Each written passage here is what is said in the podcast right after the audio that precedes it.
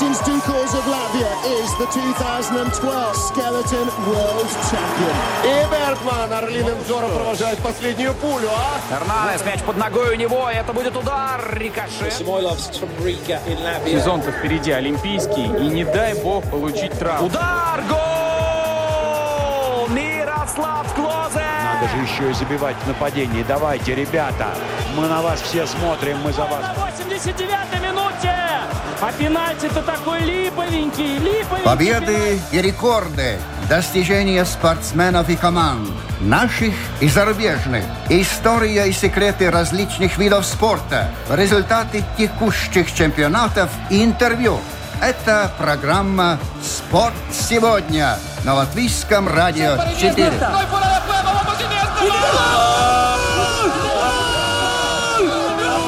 Последний этап на Вуэльте, а заодно прощальная гонка сезона сделали ноябрьское воскресенье чуть больше меланхоличным, чем обычно.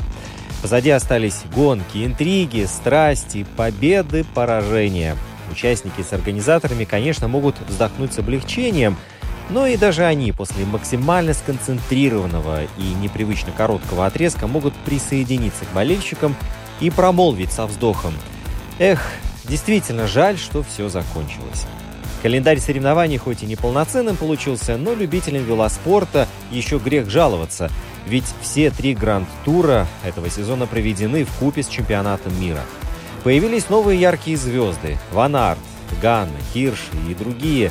Сенсационную победу Погачара на Тур де Франс тоже будем долго вспоминать. И, конечно же, конечно же, блистательная победа Жюлиана Алафилиппа на чемпионате мира. Она стала настоящим украшением сезона. А увенчали все это Вуэльта и триумф Примажа Роглича. Словенец стал двукратным обладателем Вуэльты, двукратным победителем Вуэльты Испании, одержав победу на испанском гран-туре второй год подряд. 31-летний универсал из команды Джамбо Висма выиграл 4 этапа Вуэльты Испании и в итоге стал победителем. С вами Роман Антонович, это программа «Спорт сегодня» и мы говорим о Вуэльте. Возвращаемся к Рогличу. Он надел красную майку лидера уже после победы на первом этапе в Испании. Он удерживал ее до седьмого этапа, потом выиграл восьмой этап, а красную майку вернул после победы на десятом, правда, ненадолго. Выиграв индивидуальную гонку на время с финишем в подъем Мирадор де Эссаро на 13-м этапе, Примаш Роглич вновь облачился в красную майку и уже удержал лидерство в общем зачете до финала в Мадриде.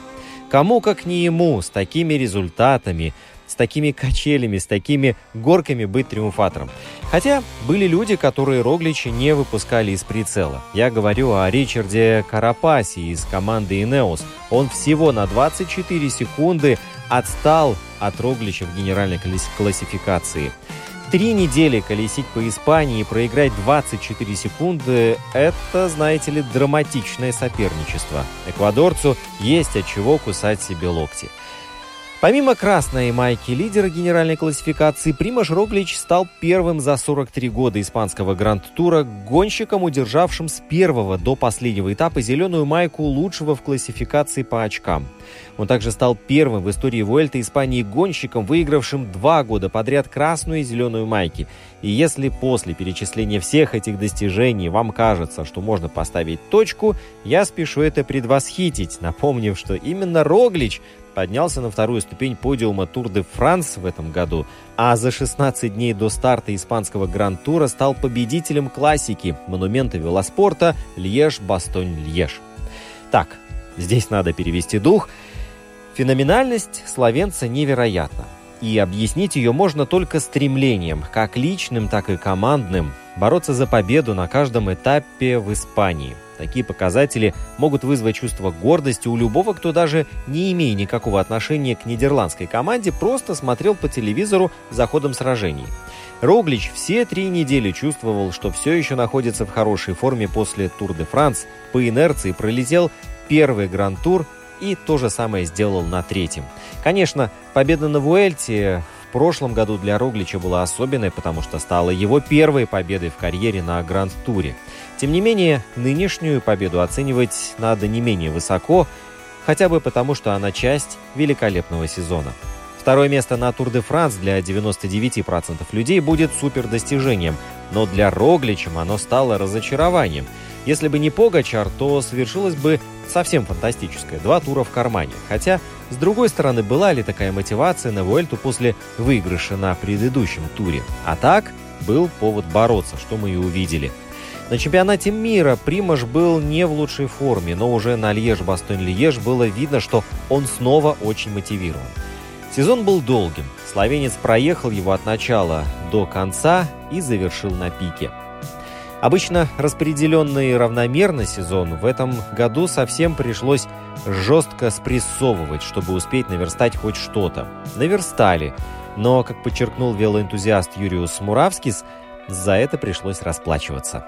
Велосезон этого года стал нервным, урезанным и, думаю, непредсказуемым – Э, прервался он еще на весенних классиках, так и не подарив зрителям зрелища Париж-Рубе, обещая его на осень. Летом, следя за ситуацией по заболеваниям, организаторы, исходя также и из обстоятельств перед спонсорами и партнерами, все-таки решились провести гран-туры.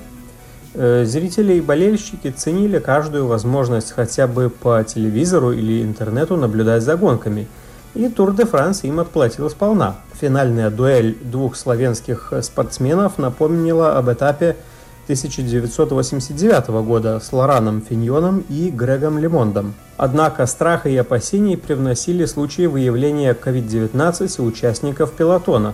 К счастью, обошлось без дисквалификаций целых команд, о чем говорилось ранее. К сожалению, Джиро Деталия стала некоторым разочарованием, и тоже не без тени пандемии – Отказ гонщиков ехать длинный этап вызвал негативную реакцию директора гонки, а сама гонка в силу плотного графика стала слабой. Мало того, последняя неделя уже перекрывалась Уэлтой, на которой снова блистал Роглич. В целом, ковид на мировом пилотоне сказался и не только в виде маски, но также и на требованиях, запретах, а возможно даже и повлиял на смены спонсоров команды или решение продать лицензию тому, которому велоспорт будет по карману. Думаю, не ошибусь, если скажу, что все должны быть довольны тем, что смогли проехать Vuelta в этом году, учитывая ситуацию в мире. Организаторы в Испании сделали все возможное, чтобы проехать можно было гонку хотя бы в ноябре. Спортсмены оценивают организацию на отлично, а директор Vuelta Испании Хавьер Гильен после финиша не скрывал надежд, что больше никогда не столкнется с такими трудностями, как в этом году.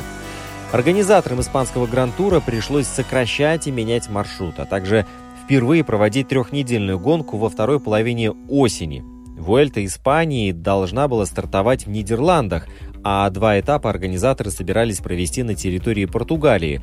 Но все планы были спутаны, из-за пандемии маршрут пришлось менять и стартовали уже из страны Басков.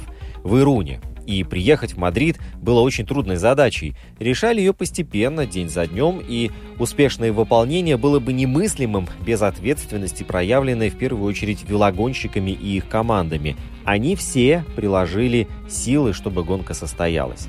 Парадоксально, но самым напряженным днем для организаторов был первый день отдыха, который должен был показать, работает ли пузырь или нет. Результаты тестов на коронавирус во второй день отдыха убедили, что до Мадрида доехать удастся. Хавьер Гильен, как и все велосообщество, надеется, что в следующем году Вуэльта Испании вернется на привычное место в календаре гонок и пройдет, как полагается, в конце августа, начале сентября. Велоспорт – это летний вид – в этом году удалось провести велогонку позже, потому что погода позволила. Обычно в Испании осенью красиво, но на следующий год Вуэльта должна стартовать, просто обязана 14 августа, и это лучше всего. И, конечно же, со зрителями. Сейчас было очень тяжело видеть отсутствие публики на улицах. Но сия сознательность людей достойна уважения. Многие болельщики, которые любят Вуэльту Испании, выражали свои чувства в социальных сетях. И это круто. Команда пришлось быть первооткрывателями по части подготовки. Они попросту не знали, от чего отталкиваться, но в итоге Джамба Висма показала на Вольте Испании 2020, что она лучшая команда. Такие ребята, как Пауль Мартенс, Ленард Хофстеде, э, Йонас Вингегорд, они превзошли себя. И когда Примужу Рогличу было трудно, они всегда обеспечивали ему поддержку. Как команда все они сделали огромный шаг вперед. И тут даже я говорю о развитии команды в последние годы в целом, а нынешняя победа венчала очень странный год. И знаете, удивительно, но именно в таком нескладном сезоне у Роглича почти получилось пройти на пике два гран-тура подряд. Чуть-чуть приоткрыть завесу секретности этого успеха нам поможет Марина Борзилова, тренер в Cycle Race Studio VF. Я думаю, весь секрет в том, что в тот момент, когда все думали, что соревнований не будет и немножко меньше тренировались, он тренировался чуть больше, поэтому он победил. По поводу того, как строятся у них тренировки, наверняка как у профессионалов, и кто-то где-то знал, что нужно тренироваться больше. И, в принципе, словенцы, но они, э, э, они тренируются в горах, они горные люди, Поэтому я думаю, как и с Саганом была такая же самая история. Дали дорогу, зеленый свет, и поэтому дали возможность выиграть. Возможно, они видят, что это да, новая восходящая звезда. Я не смотрела шоссейные гонки в этом сезоне, но я смотрела МТБ, кросс-кантри. И на удивление, в этом году французы победили. Там было три позиции. Французы на первом месте, и реально они тоже, наверное, знали какой-то секрет, что им нужно тренироваться больше или что-то, какие-то другие новые витамины съесть что они реально тоже взяли и выиграли. В том числе британка, например, первое место она заняла. Все были в шоке. Ну, видишь, как бы в этом году пандемия для какого-то класса спортсменов очень круто сыграла, и они показали замечательный результат. При этом Одна из спортсменок ушла из спорта с учетом того, что она 10 лет э, занимала лидирующие места, и в этом году у нее вообще не получилось проехать, и она ушла из спорта. Поэтому для каждого спортсмена этот год был удачным и неудачным. А на мой взгляд, такой плотный календарь, они профессионалы, они знают, как им восстанавливаться. И они, я думаю, все равно работали на свои максимумы не думаю, что это нужно повторять, потому что если брать физиологию, в любом случае для организма это просто истощение невероятное. Восстановление, насколько оно длительно у них будет, наверное, там считалось так, что ну вдруг или отменят, или все равно скоро конец сезона, поэтому отдохнем после. Давайте сейчас будем крутить педали до последнего. Всех героев Вольты не перечислить, но отдельно хочется отметить команду Диканин Quick Step, которая заняла первое место в командном рейтинге мирового тура UCI с 39 победами. Испанского гран-тура велогонщики команды Патрика Лефевра уехали с одной победой на этапе, который одержал Сэм Беннет, и трофеем самого атакующего гонщика, которым стал 25-летний француз Реми Каванья. Каванья, которого называют TGV из Клермон-Феррана, стал первым французским гонщиком в истории испанского гран-тура, получившим титул самого атакующего. А вишенкой на торте стала победа Жулиана Алафилиппа в групповой гонке чемпионата мира по велоспорту – эта стая волков из Quick никогда не сдается. В этом году она снова показала, хотя, возможно, это был самый тяжелый сезон для них с момента основания команды, что они способны на подвиги. Квики столкнулись со множеством препятствий, начиная от пандемии, все перевернувшие с ног на голову, и заканчивая многочисленными травмами велогонщиков. Но они не сдавались, они боролись и верили, что смогут взять лучшее из каждой ситуации – это превосходное достижение свидетельствует об уникальном менталитете Quickstep и ДНК команды. А Каванья счастлив работать в отрыве. Он тот, кому просто нравится атаковать, импровизировать, когда он отрывается. Каванья не тот, кто может побеждать в спринтах, поэтому всегда старается совершить что-то из ряда вон выходящее, что-то, что люди запомнят, как было на классике Ардеш в начале этого года. Поэтому именно он оказался на подиуме, где получил особенный трофей.